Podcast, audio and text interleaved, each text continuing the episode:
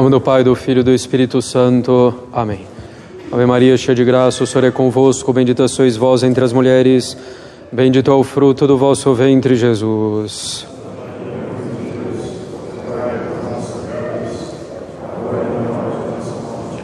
Podem sentar-se.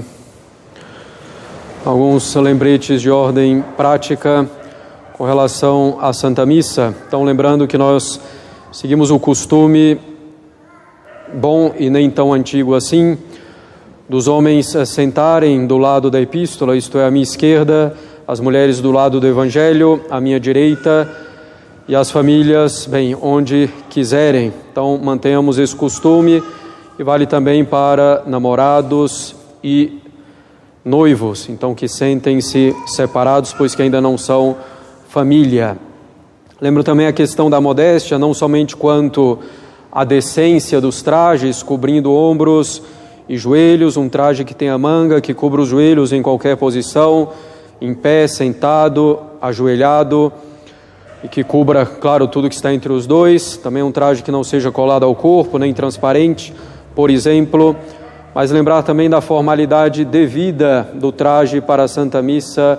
Lembrando, a Santa Missa é o que tem de mais importante na face da terra e a igreja é a casa de Deus. Evitar então roupas muito relaxadas, uma camiseta meramente de malha com coisas escritas, é, desenhos, personagens, etc., valendo também para crianças, para que se acostumem desde já com esse decoro, com essa dignidade na casa de Deus.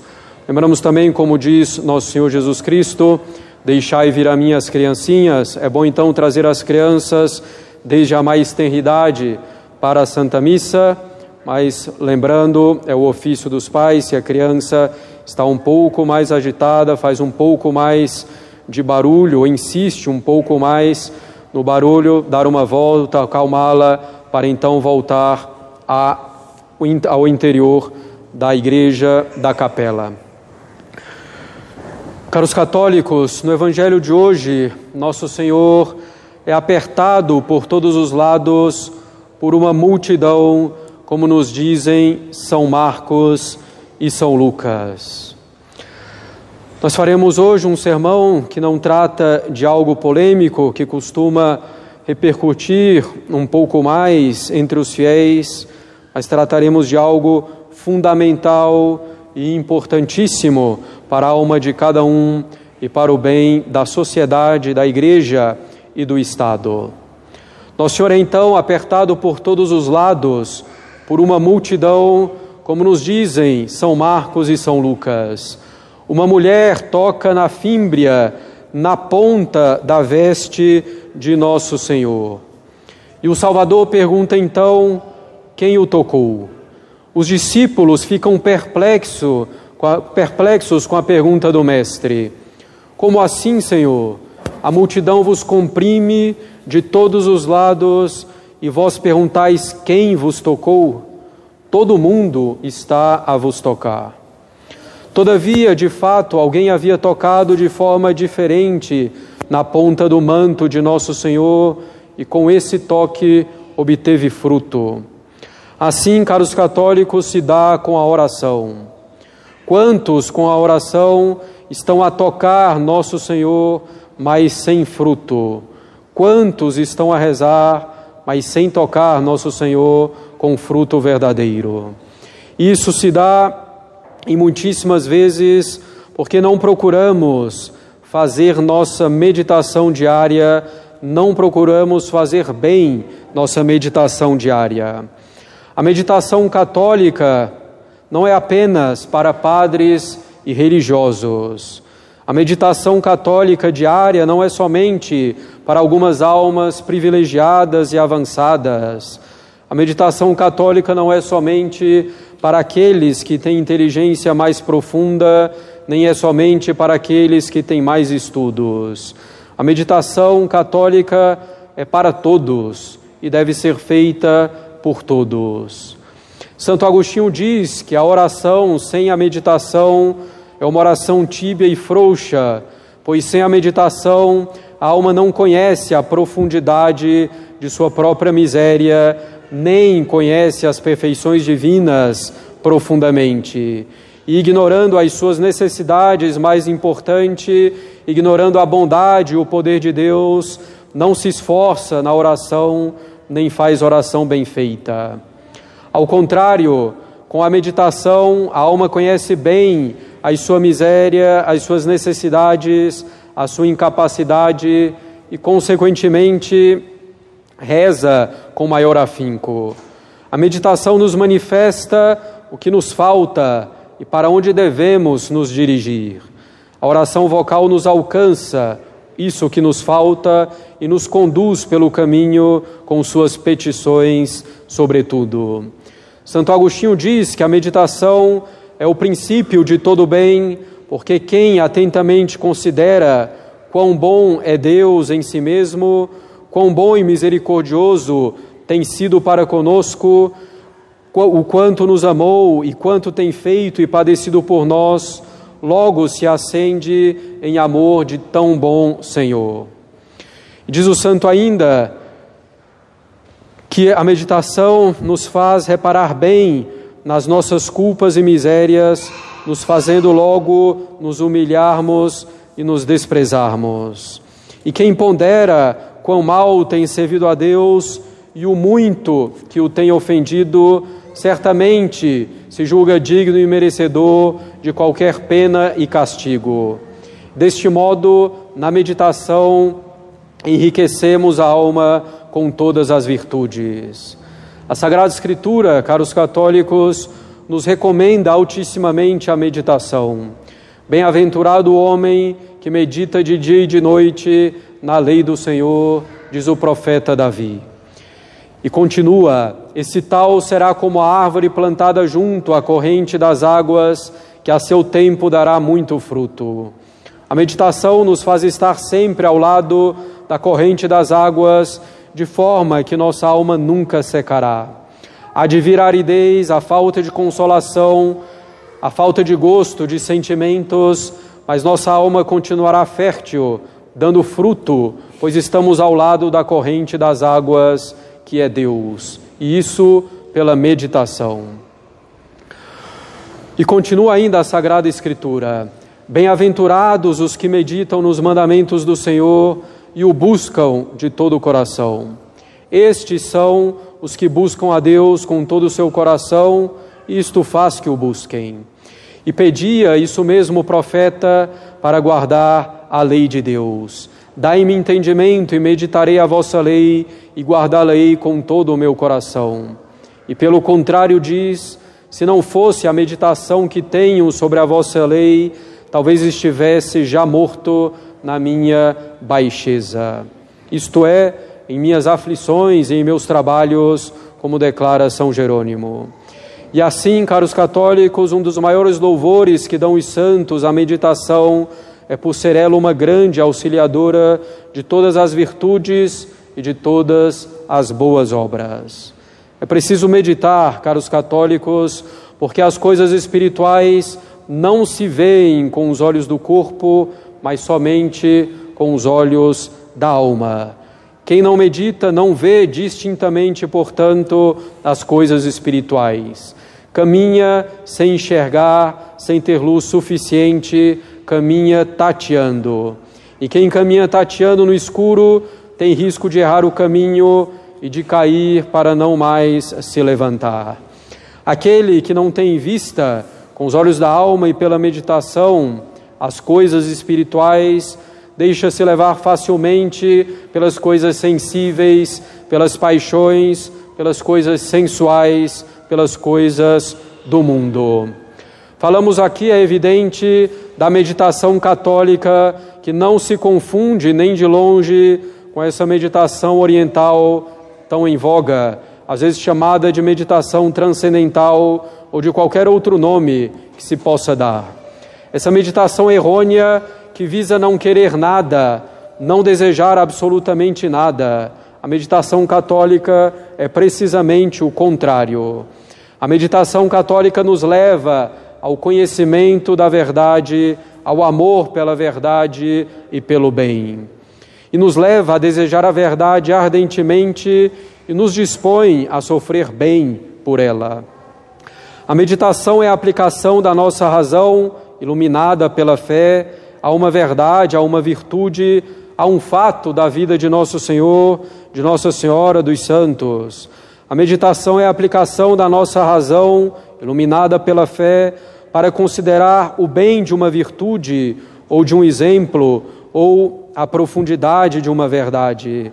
É a aplicação da razão para mover, enfim, nossa vontade pela caridade a amar esse bem, essa virtude, essa verdade.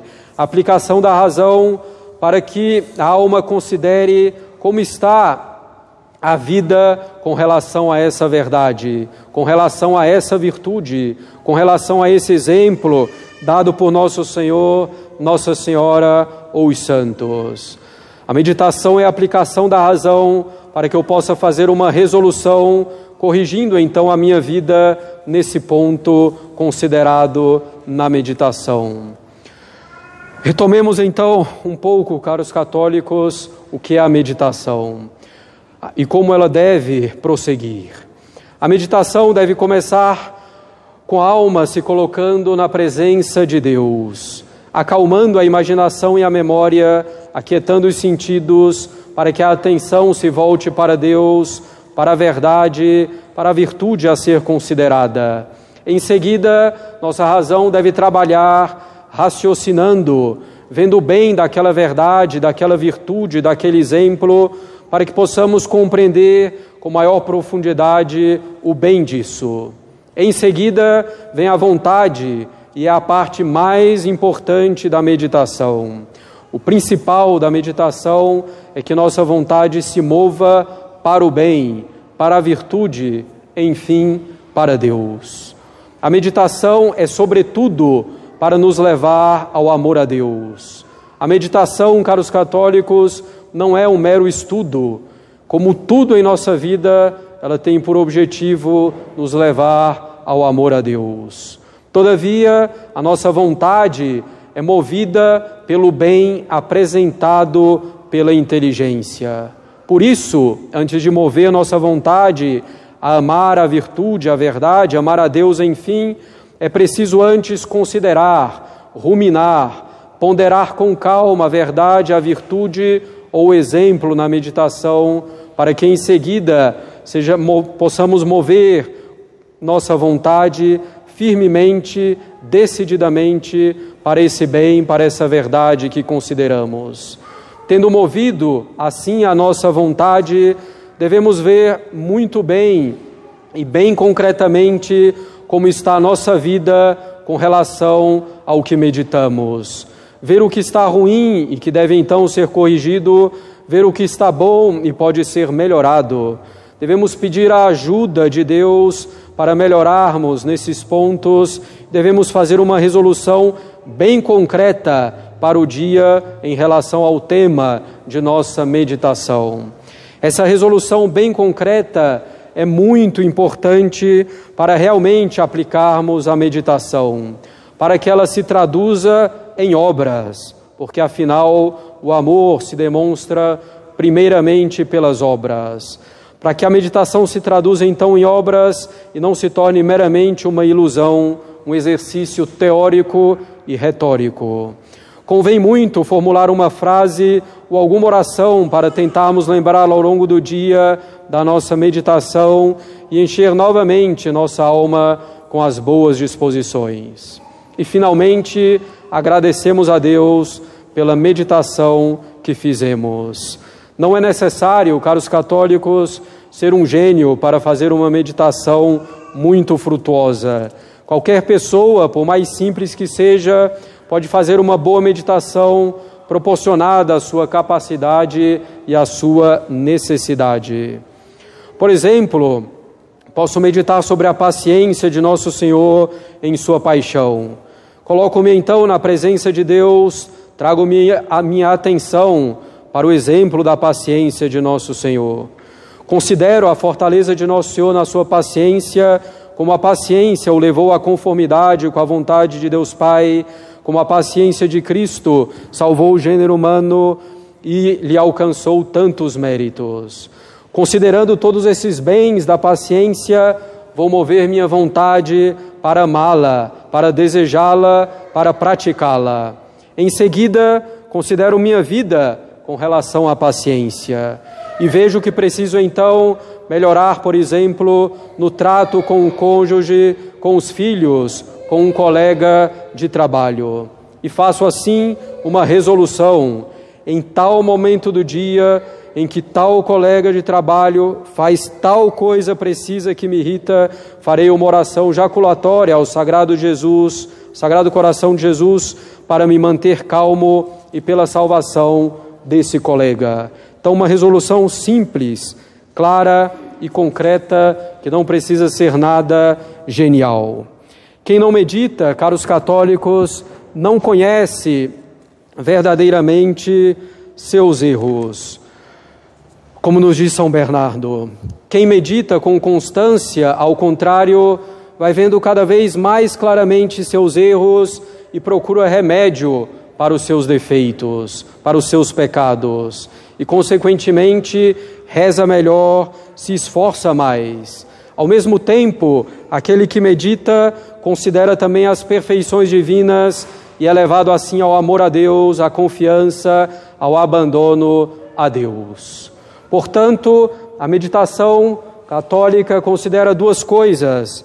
Primeiro, o conhecimento de si mesmo diante de Deus, com nossas misérias, com nossos pecados, com nossos defeitos. Mas, ao mesmo tempo, a meditação nos faz considerar as perfeições divinas, nos leva ao conhecimento de Deus. Se a meditação fosse somente para o conhecimento de nós mesmos, seríamos levados ao desespero. Se a meditação fosse somente para o conhecimento de Deus, poderíamos ser levados à presunção, a pensar que poderíamos nos salvar sem nos converter verdadeiramente.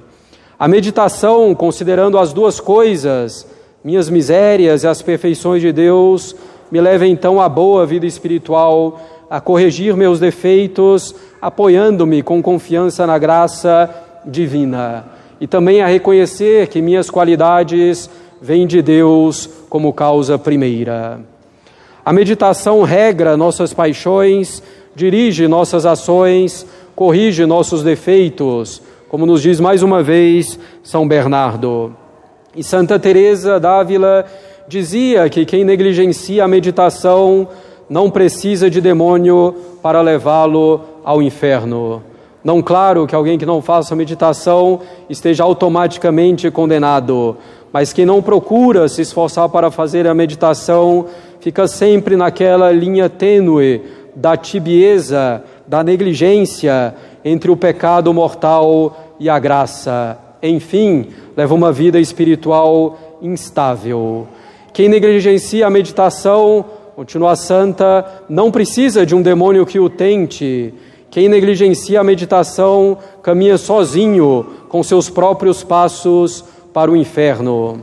E Santo Afonso de Ligório nos diz claramente, com toda razão, que a meditação católica não pode coexistir com um pecado mortal. Se a pessoa se entrega à meditação cotidiana, no tempo que lhe é possível, que sejam 15 minutos por dia para começar, ou vai deixar o pecado mortal ou deixará a meditação. É impossível que as duas coisas convivam. Isso porque, pela meditação, vamos considerar e conhecer toda a malícia do pecado e toda a bondade de Deus, nos levando assim a evitar o pecado, em primeiro lugar, para não ofender a Deus. Muitos ficam no estado de pecado mortal ou não conseguem sair dele com estabilidade simplesmente porque não pensam, porque não meditam.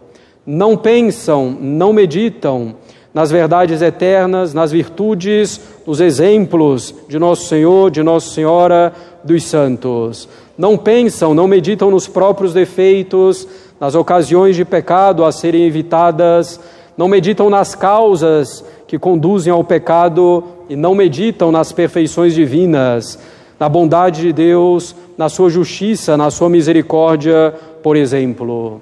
E assim dizia já o profeta Jeremias: A terra está em desolação, porque ninguém se recolhe em seu coração para meditar. Ninguém para para pensar nas verdades eternas. Diante disso, um servo de Deus dizia que lhe parecia que na cristandade não deveria haver mais do que duas prisões: a prisão da Santa Inquisição e a prisão dos doidos. Porque ou os homens creem que há inferno para sempre sem fim para aquele que peca mortalmente, ou não creem. Se não creem, devem ser levados à prisão da Inquisição, porque são hereges. E se creem e contudo querem permanecer em pecado mortal, devem ser levados à prisão dos doidos, porque não há maior loucura do que saber que existe o inferno e permanecer em pecado mortal. Não há dúvida possível, caros católicos, se cada um de nós considerasse com atenção estas coisas, a meditação seria então um grande freio para não pecarmos e grande acelerador para amarmos a Deus. Por isso, procura o demônio com tanta diligência impedir-nos esta meditação e consideração. A primeira coisa que fizeram os filisteus prendendo Sansão foi tirar-lhe os olhos. Assim procede o demônio com um pecador, já que não lhe pode tirar a fé diretamente, procura que o pecador de tal modo creia como se na verdade não cresce. O demônio procura que a alma não considere aquilo em que crê, que a alma não repare nisso mais do que repararia se não cresce. Isto é, o demônio fecha-lhe os olhos. É preciso então, caros católicos, se ainda não o fazemos, começar a meditação hoje. Aplicar a nossa razão durante alguns minutos a uma verdade eterna, a uma virtude, a um exemplo de Nosso Senhor, de Nossa Senhora dos Santos. Considerar o bem disso, mover a nossa vontade a amar isso, ver como está a nossa vida com relação a esse ponto e tomar uma resolução firme, bem concreta, bem prática, para ser aplicada no dia e, claro, para influenciar toda a vida. Começar e perseverar não desistir nas primeiras distrações que virão certamente quando não temos o hábito da meditação. Não desistir com as distrações que podem perdurar apesar de nossos esforços e de nossa constância na meditação. A melhor maneira de vencer as distrações é perseverar na oração, na meditação em particular. Além, claro, de moderar aquilo que pode agitar a alma, sobretudo o uso de eletrônicos. Perseverar apesar das eventuais falhas que teremos nas meditações em alguns dias ou talvez muitos dias. Perseverar apesar da dificuldade, da aridez, da secura. Perseverar para alcançarmos essa estabilidade, a constância tão necessária para uma vida de oração sólida. Perseverar apesar das mais variadas dificuldades das interrupções que teremos que fazer, eventualmente, em virtude dos nossos deveres de Estado, sobretudo para pais e mães de família. E assim se conta na vida de Santa Francisca Romana que uma vez ela começou a meditar um salmo quando seu marido a chamou para fazer algo. Ela deixou então a meditação. Feito aquilo que lhe tinha sido pedido, voltou à meditação. Uma segunda vez, seu marido a chamou, novamente interrompeu a meditação, voltando em seguida. E assim, uma terceira, uma quarta e uma quinta vez, porque o dever de Estado deve ser cumprido. Mas, ao mesmo tempo, a santa voltava em seguida à meditação, porque isso lhe era possível. Quando voltou, então, na quinta vez, viu os anjos em festa pela sua devoção, pela sua grande dedicação. E é isso que Deus nos pede na meditação, que procuremos fazer a nossa parte, ainda que no momento da meditação tenhamos maiores ou menores dificuldades. Perseverar, caros católicos, apesar das dificuldades que não serão poucas. O demônio sabe o valor da meditação e o quanto ela contribui para a nossa santificação. São Luís Maria Grignon de Montfort diz que o demônio faz de tudo para que não rezemos nosso texto cotidiano por causa do seu valor imenso. Fará ainda mais contra a meditação, que é muito mais eficaz ainda do que o terço para a nossa santificação. Sem a meditação, não é possível, caros católicos, desejar seriamente, buscar seriamente a vida de santidade. Devemos buscar as coisas profundamente pela meditação, como nos ordena nosso Senhor.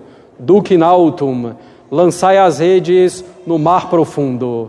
Devemos meditar e procurar meditar bem naquilo que é a nossa parte, naquilo que depende de nós. Preparar a meditação, pensar antes no tema e até mesmo no fruto que queremos tirar da meditação. Não ficar à toa na meditação sem pensar em nada, pois isso seria perder tempo. Não confundir a meditação com o misticismo barato, que seria não pensar em nada, não desejar nada, ou simplesmente querer sentir coisas. Tudo isso é armadilha. Devemos ainda, caros católicos, encontrar tempo para a nossa meditação. Ajuda muito que seja o mesmo momento do dia em todos os dias, regularidade. E o tempo que nos falta, podemos encontrá-lo geralmente nos longos minutos, nas longas horas que entregamos à internet e aos eletrônicos em geral no nosso dia. Se necessário for, tirar um pouco de nosso sono. Na maior parte das vezes, basta nos organizarmos um pouco mais para encontrarmos o tempo que nos falta para a meditação. Haveria ainda muito para dizer, caros católicos, mas é o suficiente para pelo menos querermos meditar e nos esforçarmos para isso. Devemos então nos entregar à meditação para nos mantermos unidos a Deus de maneira estável, inamovível com o tempo. Estamos, estando assim unidos a Deus, encontraremos alegria em todas as situações, mesmo nas cruzes, essa alegria profunda da alma por entender e amar a obra de Deus em nossa alma e no mundo. Se começarmos e perseverarmos na meditação bem feita, na qual vamos melhorando pouco a pouco, a nossa vida espiritual crescerá como o grão de mostarda, do qual nos fala nosso Senhor no Evangelho. Nossa vida espiritual começará pequenina, mas se tornará uma árvore frondosa na qual vêm habitar os pássaros, isto é, as virtudes. Comecemos e perseveremos na meditação, caros católicos. Com a meditação bem feita, poderemos tocar nosso Senhor em seus mistérios e tirar pouco a pouco grandes virtudes de nosso Senhor, como fez a mulher do Evangelho de hoje. Em nome do Pai, do Filho e do Espírito Santo. Amém.